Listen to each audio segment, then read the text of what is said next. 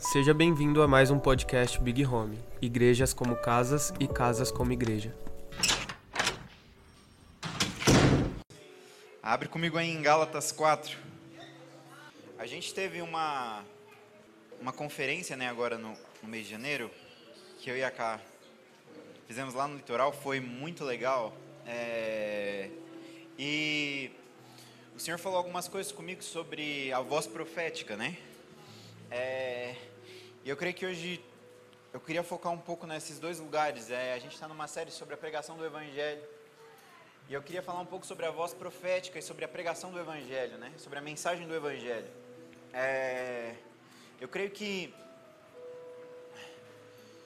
de verdade, gente, o Wesley, eu acho que quando eu conheci ele, tipo assim, bem no começo, quando eu conheci o esse, é, Wesley me falou uma parábola, né? e aí ele, ele falou, é, ele falou, mano, nós estamos como nos dias de José, né? É, parece que a gente está em sete anos de fartura, a gente tem muito pão, o Senhor tem dividido muito conosco, a gente tem milagres acontecendo ao nosso redor, a gente é, vive um movimento de adoração poderoso. É, e ele falava assim, mas eu estou em cima da montanha esperando sete anos de fome, né? E eu creio nisso ainda. Eu ainda sou guiado por essa palavra. Eu creio que os sete anos de fome virão. O que, é isso, Jeff? Nos tempos de José, existiam dois períodos. Dois períodos completos de sete anos. Sete anos representam a perfeição, ou seja, era propósito de Deus e era perfeito. Era perfeito que aquele tempo a terra inteira passasse por um grande período de fome e também passasse por um grande período de fartura. E qual que era o papel do homem de Deus, né, de José no meio dessa história? O papel do homem de Deus era, através do Espírito de Deus, administrar a fartura, porque as nações viriam no tempo de fome. Então, eu creio que em breve vai se romper sobre nós um grande avivamento de sinais, de maravilhas, de poder de Deus, algo que já tem acontecido. Mas o meu cuidado e o meu zelo e aquilo que eu creio que nós precisamos construir com sabedoria são como nós estamos administrando esses tempos de avivamento. Talvez daqui 50 anos, ou se a gente voltar 50 anos para trás, as pessoas olhariam para o tempo de, que nós estamos vivendo hoje e diriam: eles vivem avivamento. Por quê? Porque as curas acontecem em seus cultos, os momentos de adoração, eles choram por horas. Se eles quisessem não terminar os cultos, eles não terminariam mas sabendo que em breve as nações virão com fome, o que temos feito com o pão? Belém, né? Belém de Efatá é conhecida como a terra do pão, a casa do pão. Só que a casa do pão passou por diversos períodos de fome, né? E eu creio que quando Jesus vem, ele vem para avivar Belém. Ele vem para dizer: a casa do pão tem pão servido na mesa novamente. E Gálatas 4 vai dizer sobre esse período, esse tempo oportuno, em que ele proveu a Belém o tempo do pão de novo, em que o pão era servido. Então vamos lá. Gálatas 4:1 Digo, porém, o seguinte: durante o tempo em que o herdeiro é menor de idade, e nada ele se difere de um escravo, mesmo sendo senhor de tudo, mas está sob tutores e curadores até o tempo predeterminado pelo Pai. Assim também nós, quando éramos menores, estávamos escravizados dos rudimentos do mundo. Mas quando chegou a plenitude do tempo, Deus enviou o seu filho, nascido de mulher, nascido sob a lei, para resgatar os que estavam sob a lei, a fim de que recebêssemos a adoção de filhos. Vamos para o 4 de novo. Mas quando chegou a plenitude do tempo, Deus enviou o seu filho nascido de mulher, nascido sob a lei. Então, gente, aqui a gente tem é, dois mil anos de histórias que, que se passaram desde, desde esse acontecimento. E Paulo vai chamar isso aqui de a plenitude do tempo, o tempo oportuno em que Deus se manifestou. É, então nós oramos por avivamento, oramos. Mas o que é mais importante no meio do avivamento, gente?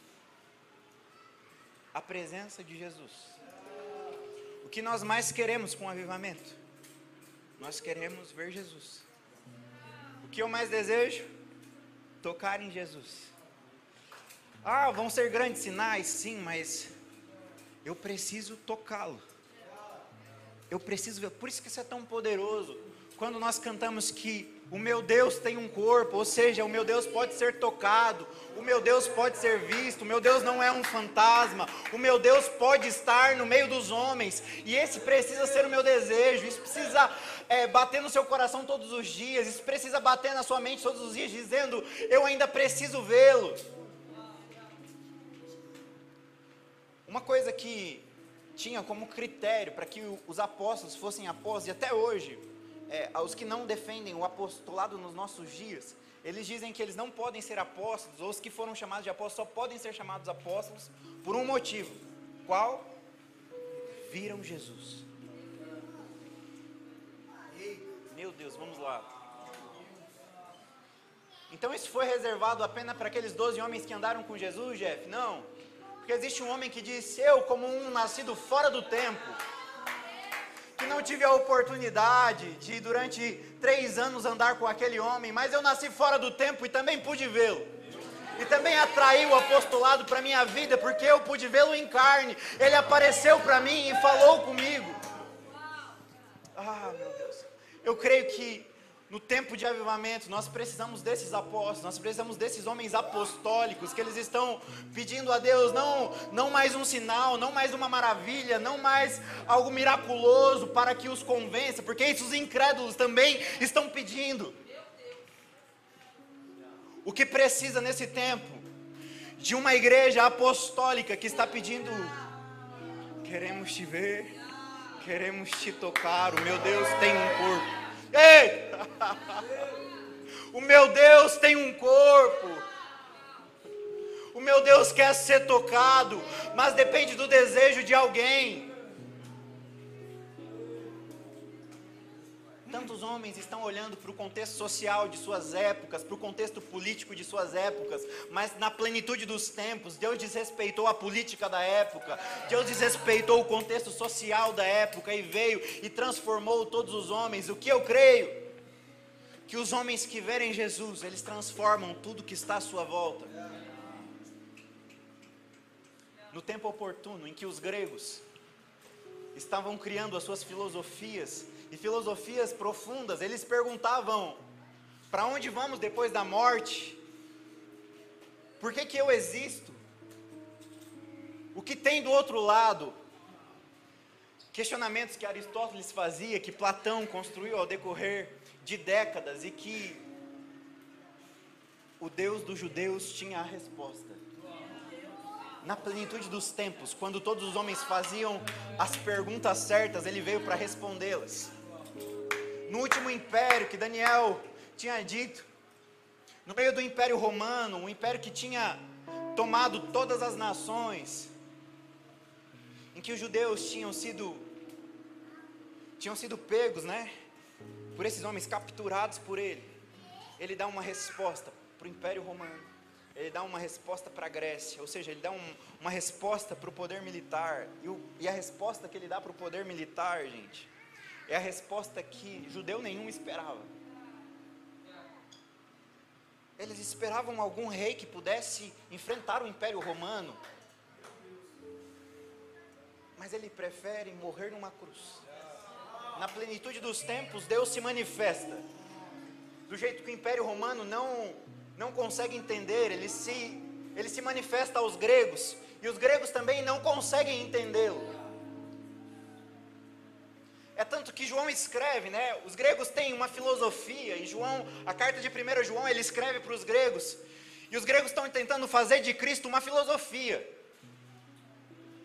E aí João escreve assim, dizendo: para combater a, a, filosofia grega e dizer que eu não estou contando mais uma filosofia para convencer o mundo, eu quero começar essa carta dizendo assim: aquilo que os meus olhos viram, aquilo que as minhas mãos apalparam, aquilo que os meus ouvidos ouviram. Eu não estou falando sobre simplesmente uma filosofia.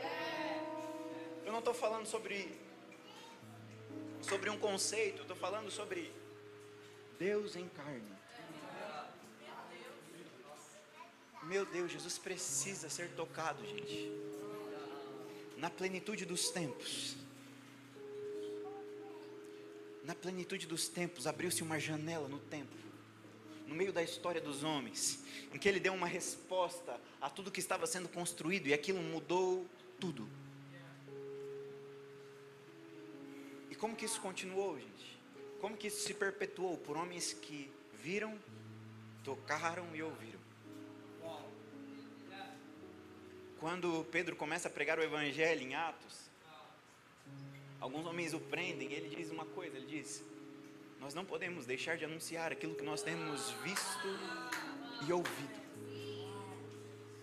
Meu Deus, não adianta você tentar fazer pela força do seu braço.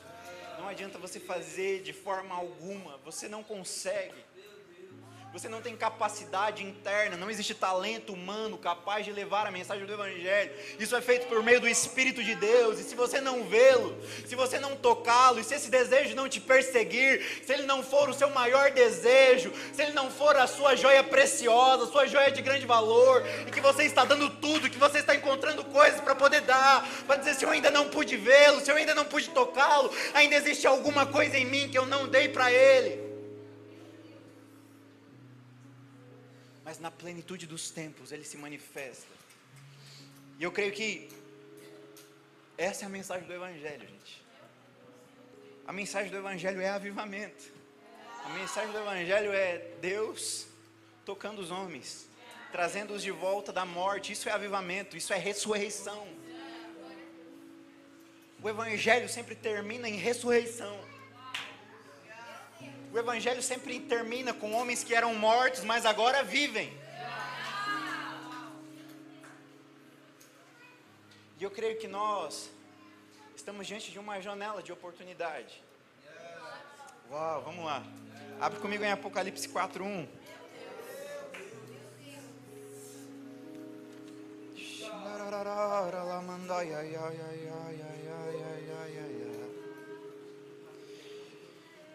João diz assim: Depois dessas coisas olhei, e eis que havia uma porta aberta no céu.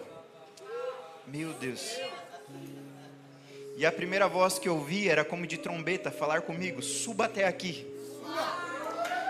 E eu lhe mostrarei o que deve acontecer depois dessas coisas. Ah, meu Deus. Vamos lá. Gente, Jesus já tinha morrido Jesus já tinha ressuscitado, ascendido aos céus, mas ele decide de novo aparecer para esse homem. Esse homem que disse: Eu vi, eu toquei, eu tenho ouvido. Ele diz: Ele me chamou de novo, ele abriu uma nova janela no meio do tempo dos homens. E ele diz: Sobe aqui, João. E eu creio que todas as vezes que Deus se manifesta, Ele abre uma janela e chama os homens. E onde que esses homens são encontrados? Esses homens são encontrados em lugares de desejo profundo, de fome profunda. E eu creio que a janela está aberta, gente. Qual o problema? Estamos com escamas nos olhos. Você não pode pregar o Evangelho sozinho, sem revelação do alto. A mensagem do Evangelho, basicamente, ela é isso. A, mensagem do Evangelho é: nós pecamos, fomos destituídos da glória de Deus. Jesus morreu conosco para reatar um relacionamento. Nós nascemos de novo. E agora nós vivemos debaixo de uma nova natureza. E o final da mensagem do Evangelho é: Cristo voltará. O que ele está mostrando para João? O final do Evangelho. Ele está dizendo: João, agora eu vou te mostrar a última parte da mensagem do Evangelho. Então sobe aqui, porque eu preciso que os homens saibam do que é a mensagem. Ou seja, a janela de oportunidade não é simplesmente para ver coisas gloriosas e ter grandes experiências para mim mesmo. A porta aberta nos céus traria uma parte importantíssima do que era Evangelho. Então, por que queremos experiências? para que o Evangelho se propague entre as nações. porque desejamos subir, porque o Senhor quer fazer alguma coisa, porque a mensagem ainda não terminou, porque a promessa é de que a mensagem seria pregada em todas as nações. Vamos lá, gente. O Senhor está fazendo alguma coisa com a nossa casa. Ele está soprando a gente para alguns lugares. Mas alguém precisa, alguém precisa ter fome de vê-lo, tocá-lo. Alguém precisa assumir o ministério apostólico de tocar e vê-lo.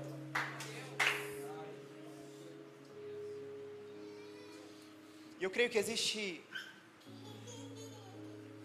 um encargo poderoso, que é o texto de verdade que eu queria pregar que está lá em Mateus, João 20. Vamos lá. Fiquem comigo. Meu Deus, vamos lá. É tudo muito forte, meu Deus. Vamos lá. João 20, 19. Ao cair da tarde daquele dia, o primeiro da semana, estando trancadas as portas da casa onde estavam os discípulos, com medo dos judeus, Jesus veio e se pôs no meio deles, com as portas trancadas. Jesus veio e se pôs no meio deles. E disse que a paz esteja com vocês. Meu Deus. E dizendo isso, lhe mostrou as mãos e o lado. Meu Deus. Isso aqui é o Evangelho, meus amigos. Ele está mostrando que o Evangelho foi completo. Ele está mostrando o está consumado. Ele diz: toque no meu lado. Então os discípulos se alegraram ao ver o Senhor. E Jesus lhes disse outra vez: Que a paz esteja com vocês. Assim como o Pai me enviou, eu também envio vocês.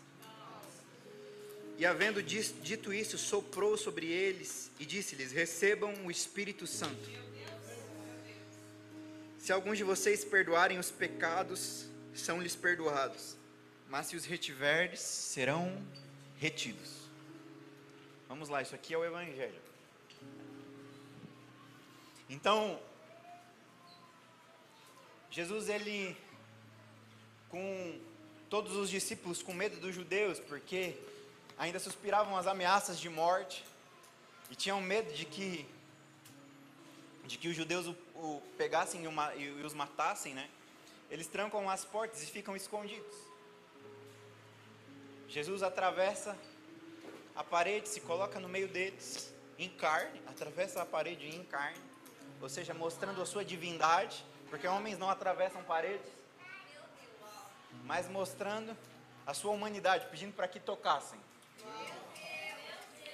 Então ele se coloca no meio daqueles homens, e ele diz que a paz esteja com vocês. No meio do medo deles, ele grita paz. Ele diz: Foi completa, foi completo o propósito.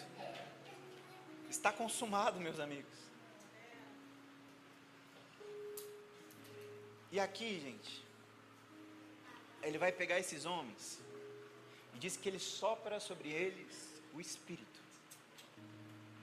Sabe o texto de Gálatas que nós lemos que na plenitude dos tempos. Essa, essa, essa palavra, plenitude, ela carrega o texto de um tempo completo, um tempo cheio. Ou seja, Deus encheu a terra. No tempo certo, Ele encheu a terra com a sua glória. O que é a glória do Pai? O Filho de Deus. Então, no tempo oportuno, Ele encheu a terra com a sua glória, o colocando na cruz.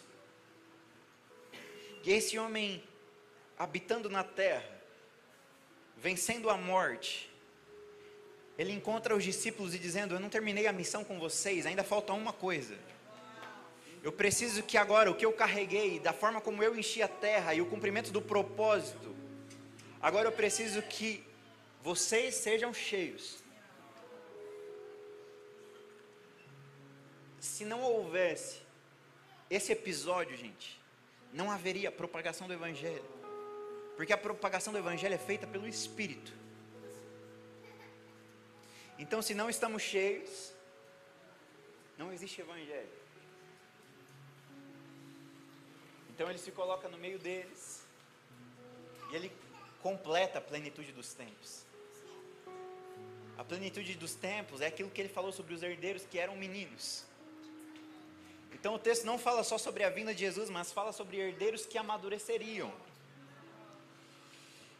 E ele chega para esses herdeiros que andaram três anos com ele de forma muito imatura. E chegando um determinado tempo, ele diz: Agora chegou o tempo oportuno, em que vocês deixaram de ser meninos e que vocês podem herdar o reino dos céus. E qual que é uma das principais missões do reino dos céus? Terminar com o pecado. Com o maior problema que tinha sido criado no Éden. O homem tinha se desviado de Deus e pecado. Ele enche os homens e ele dá o antídoto. Ele dá o poder para restaurar a terra. Ele diz: Sobre vocês agora está o poder de perdoar os pecados. É mais do que os sinais e as maravilhas. O final do Evangelho é você com poder para perdoar os pecados, é você com poder para restaurar as nações. Então, quem você colocar a mão e disser que está perdoado, está perdoado, e quem você colocar as mãos e disser que não está perdoado, não está perdoado. E esse é o maior questionamento dos fariseus. Assim, como que esse homem diz que tem poder para perdoar pecados. Eles têm, quando, quando Jesus cura os homens, eles têm mais facilidade de crer. Mas quando Jesus diz que os homens estão perdoados, eles não conseguem crer. E eu creio que dentro do avivamento, às vezes nós temos muita facilidade em crer nos sinais e maravilhas, mas nós estamos com um problema profundo de crer no perdão de pecados, de que você pode colocar a mão sobre alguém e diz: Você está livre. Oh, você está fazendo parte da história do Evangelho, meu amigo. O Espírito que você recebeu é para que você acabe com o problema que nós mesmos criamos. Enquanto nós carregávamos um grande problema que era nós geramos o problema, nós pecamos, nós fomos destituídos da glória de Deus. Jesus em João 17, ele diz: Faça-nos um, e a glória que tu me deste, agora eu dou a eles, eu divido a minha glória com eles. Ou seja, nós tínhamos sido destituídos e Cristo nos colocou para fazer parte da glória dele e do Pai. E a partir desse momento, ele está te dizendo: Eu não quero apenas que vocês façam sinais, porque se vocês crerem, os sinais vão acompanhar vocês. Mas eu quero que agora os homens que criaram o problema, vocês estão num nível de maturidade. Eu quero que vocês sejam um antídoto do próprio problema que criaram. Vocês têm poder para perdoar pecados. Vocês podem solucionar o problema. Essa é a mensagem do Evangelho. A mensagem do Evangelho é que Ele nos deu a oportunidade, Ele nos deu a capacidade por meio do Seu Filho de perdoar os homens e deles fazerem parte da natureza de Deus. Então, eu creio que os nossos olhos precisam ser abertos nesse tempo. Porque nós estamos sendo acompanhados por uma nuvem de testemunhos que estão nos empurrando para viver o que precisamos viver. Todos os apóstolos estão nos assistindo, anjos e demônios estão assistindo a igreja dos últimos dias. Mas nós, por, um, por uma falta de fé, nós, por algumas imaturidades, estamos vivendo muito abaixo do que deveríamos viver. Por que, que as portas do inferno não prevalecem contra a sua igreja? Porque a igreja combate pecado. Porque basicamente a igreja restaura a natureza dos homens. Então, nossos discipuladores às vezes têm medo do tamanho dos pecados que revelam para eles. Falam, não, esse aqui já era, isso aqui não dá para resolver mais não. Enquanto para você foi dado o poder de curá-los. O perdão é isso, é o poder de apagar para sempre. Jesus não esquece Jesus apaga. Esse é o perdão. perdão é que seu sangue levou todo o pecado a ponto de que olhe e não enxerga mais nada. É isso que nós. Esse é o poder do Evangelho. Meu Deus, o propósito não é para que você simplesmente multiplique comida ou ande sobre as águas. O propósito é para que nós possamos restaurar a terra. Propósito da sua igreja é restauração da terra. Então, nós precisamos estar avançando, avançando em quê? Em direção ao pecado. Em direção à sujeira. Mas é feio demais. Isso é avivamento. Isso é avivamento. Pecadores arrependidos. E perdão servido na mesa. Essa é a ceia. Esse é o sangue, esse é o corpo, é perdão servido na mesa. É graça. Graça servida na mesa. Por que curamos? Curamos por perdão. Por quê? Porque minhas feridas as minhas enfermidades são culpa minha. Eu mereço a ferida que tenho, eu mereço a enfermidade que tenho. Mas porque um cordeiro foi ferido na cruz, ele deu poder para curar enfermidades. Ele deu o poder para fechar as feridas. E eu creio que nós estamos diante disso. ou a igreja avança. Nossa, eu lembro, eu lembro uma vez que eu fui evangelizar com, com o Canta, né? Ficava evangelizando com o Cantarino, ele é um maluco, né? Aí, aí eu tô lá, né? Aí o mendigo confessou uns pecados lá para ele. Aí falou, Jeff, perdoa ele. Foi, perdoa ele? Jesus te perdoa. Não, perdoa ele. Eu falei, mano, como que eu vou perdoar ele? Eu não tenho esse poder falei, eu te perdoo, em nome de Jesus, amém. E aí ele começou a chorar muito, o mendigo, né? Aí ele falou, acho que eu nunca tinha tido uma experiência com o perdão de Deus. Porque nós temos medo desse lugar, desse lugar que Cristo conquistou na cruz, de avançar contra a natureza caída. Nós retrocedemos quando o pecado é feio demais. Ou quando o seu pecado é feio demais. Você tem medo que alguém coloque a mão na sua cabeça e diz: "Você está perdoado", mas de graça assim.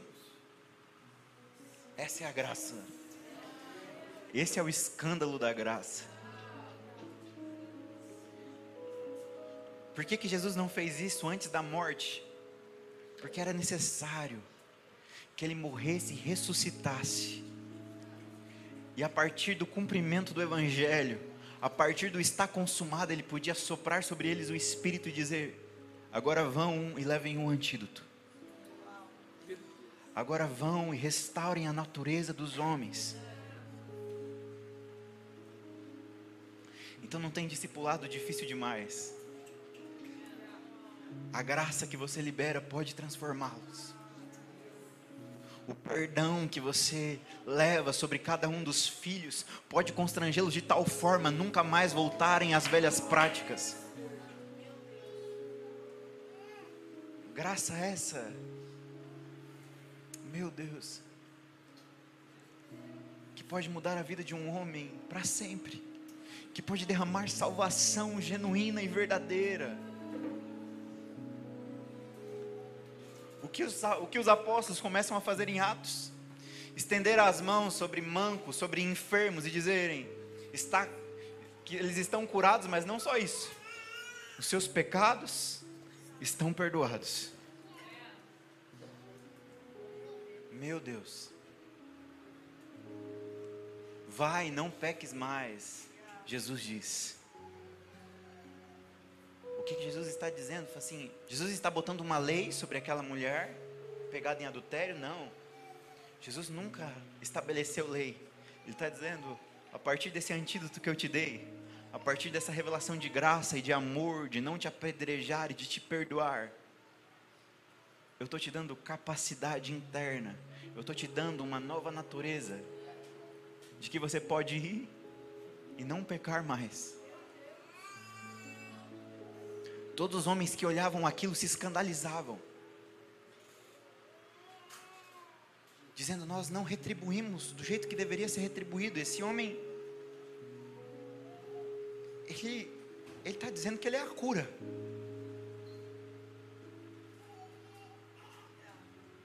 É isso que Jesus te fez. Cura para as nações. Isso é avivamento. Uau! Que é avivamento, Jeff? É Jesus atravessando a parede. As pessoas olhando a sua divindade, mas olhando a sua humanidade. Uau! Ele dizendo: fiquem em paz. Ele falou assim: levantem-se, que eu vou soprar sobre vocês algo poderoso, o Espírito de Deus. Eu vou cumprir o propósito, todos nós seremos cheios. E agora vão. E agora vão e sejam um antídoto. Agora vão e restaurem os homens.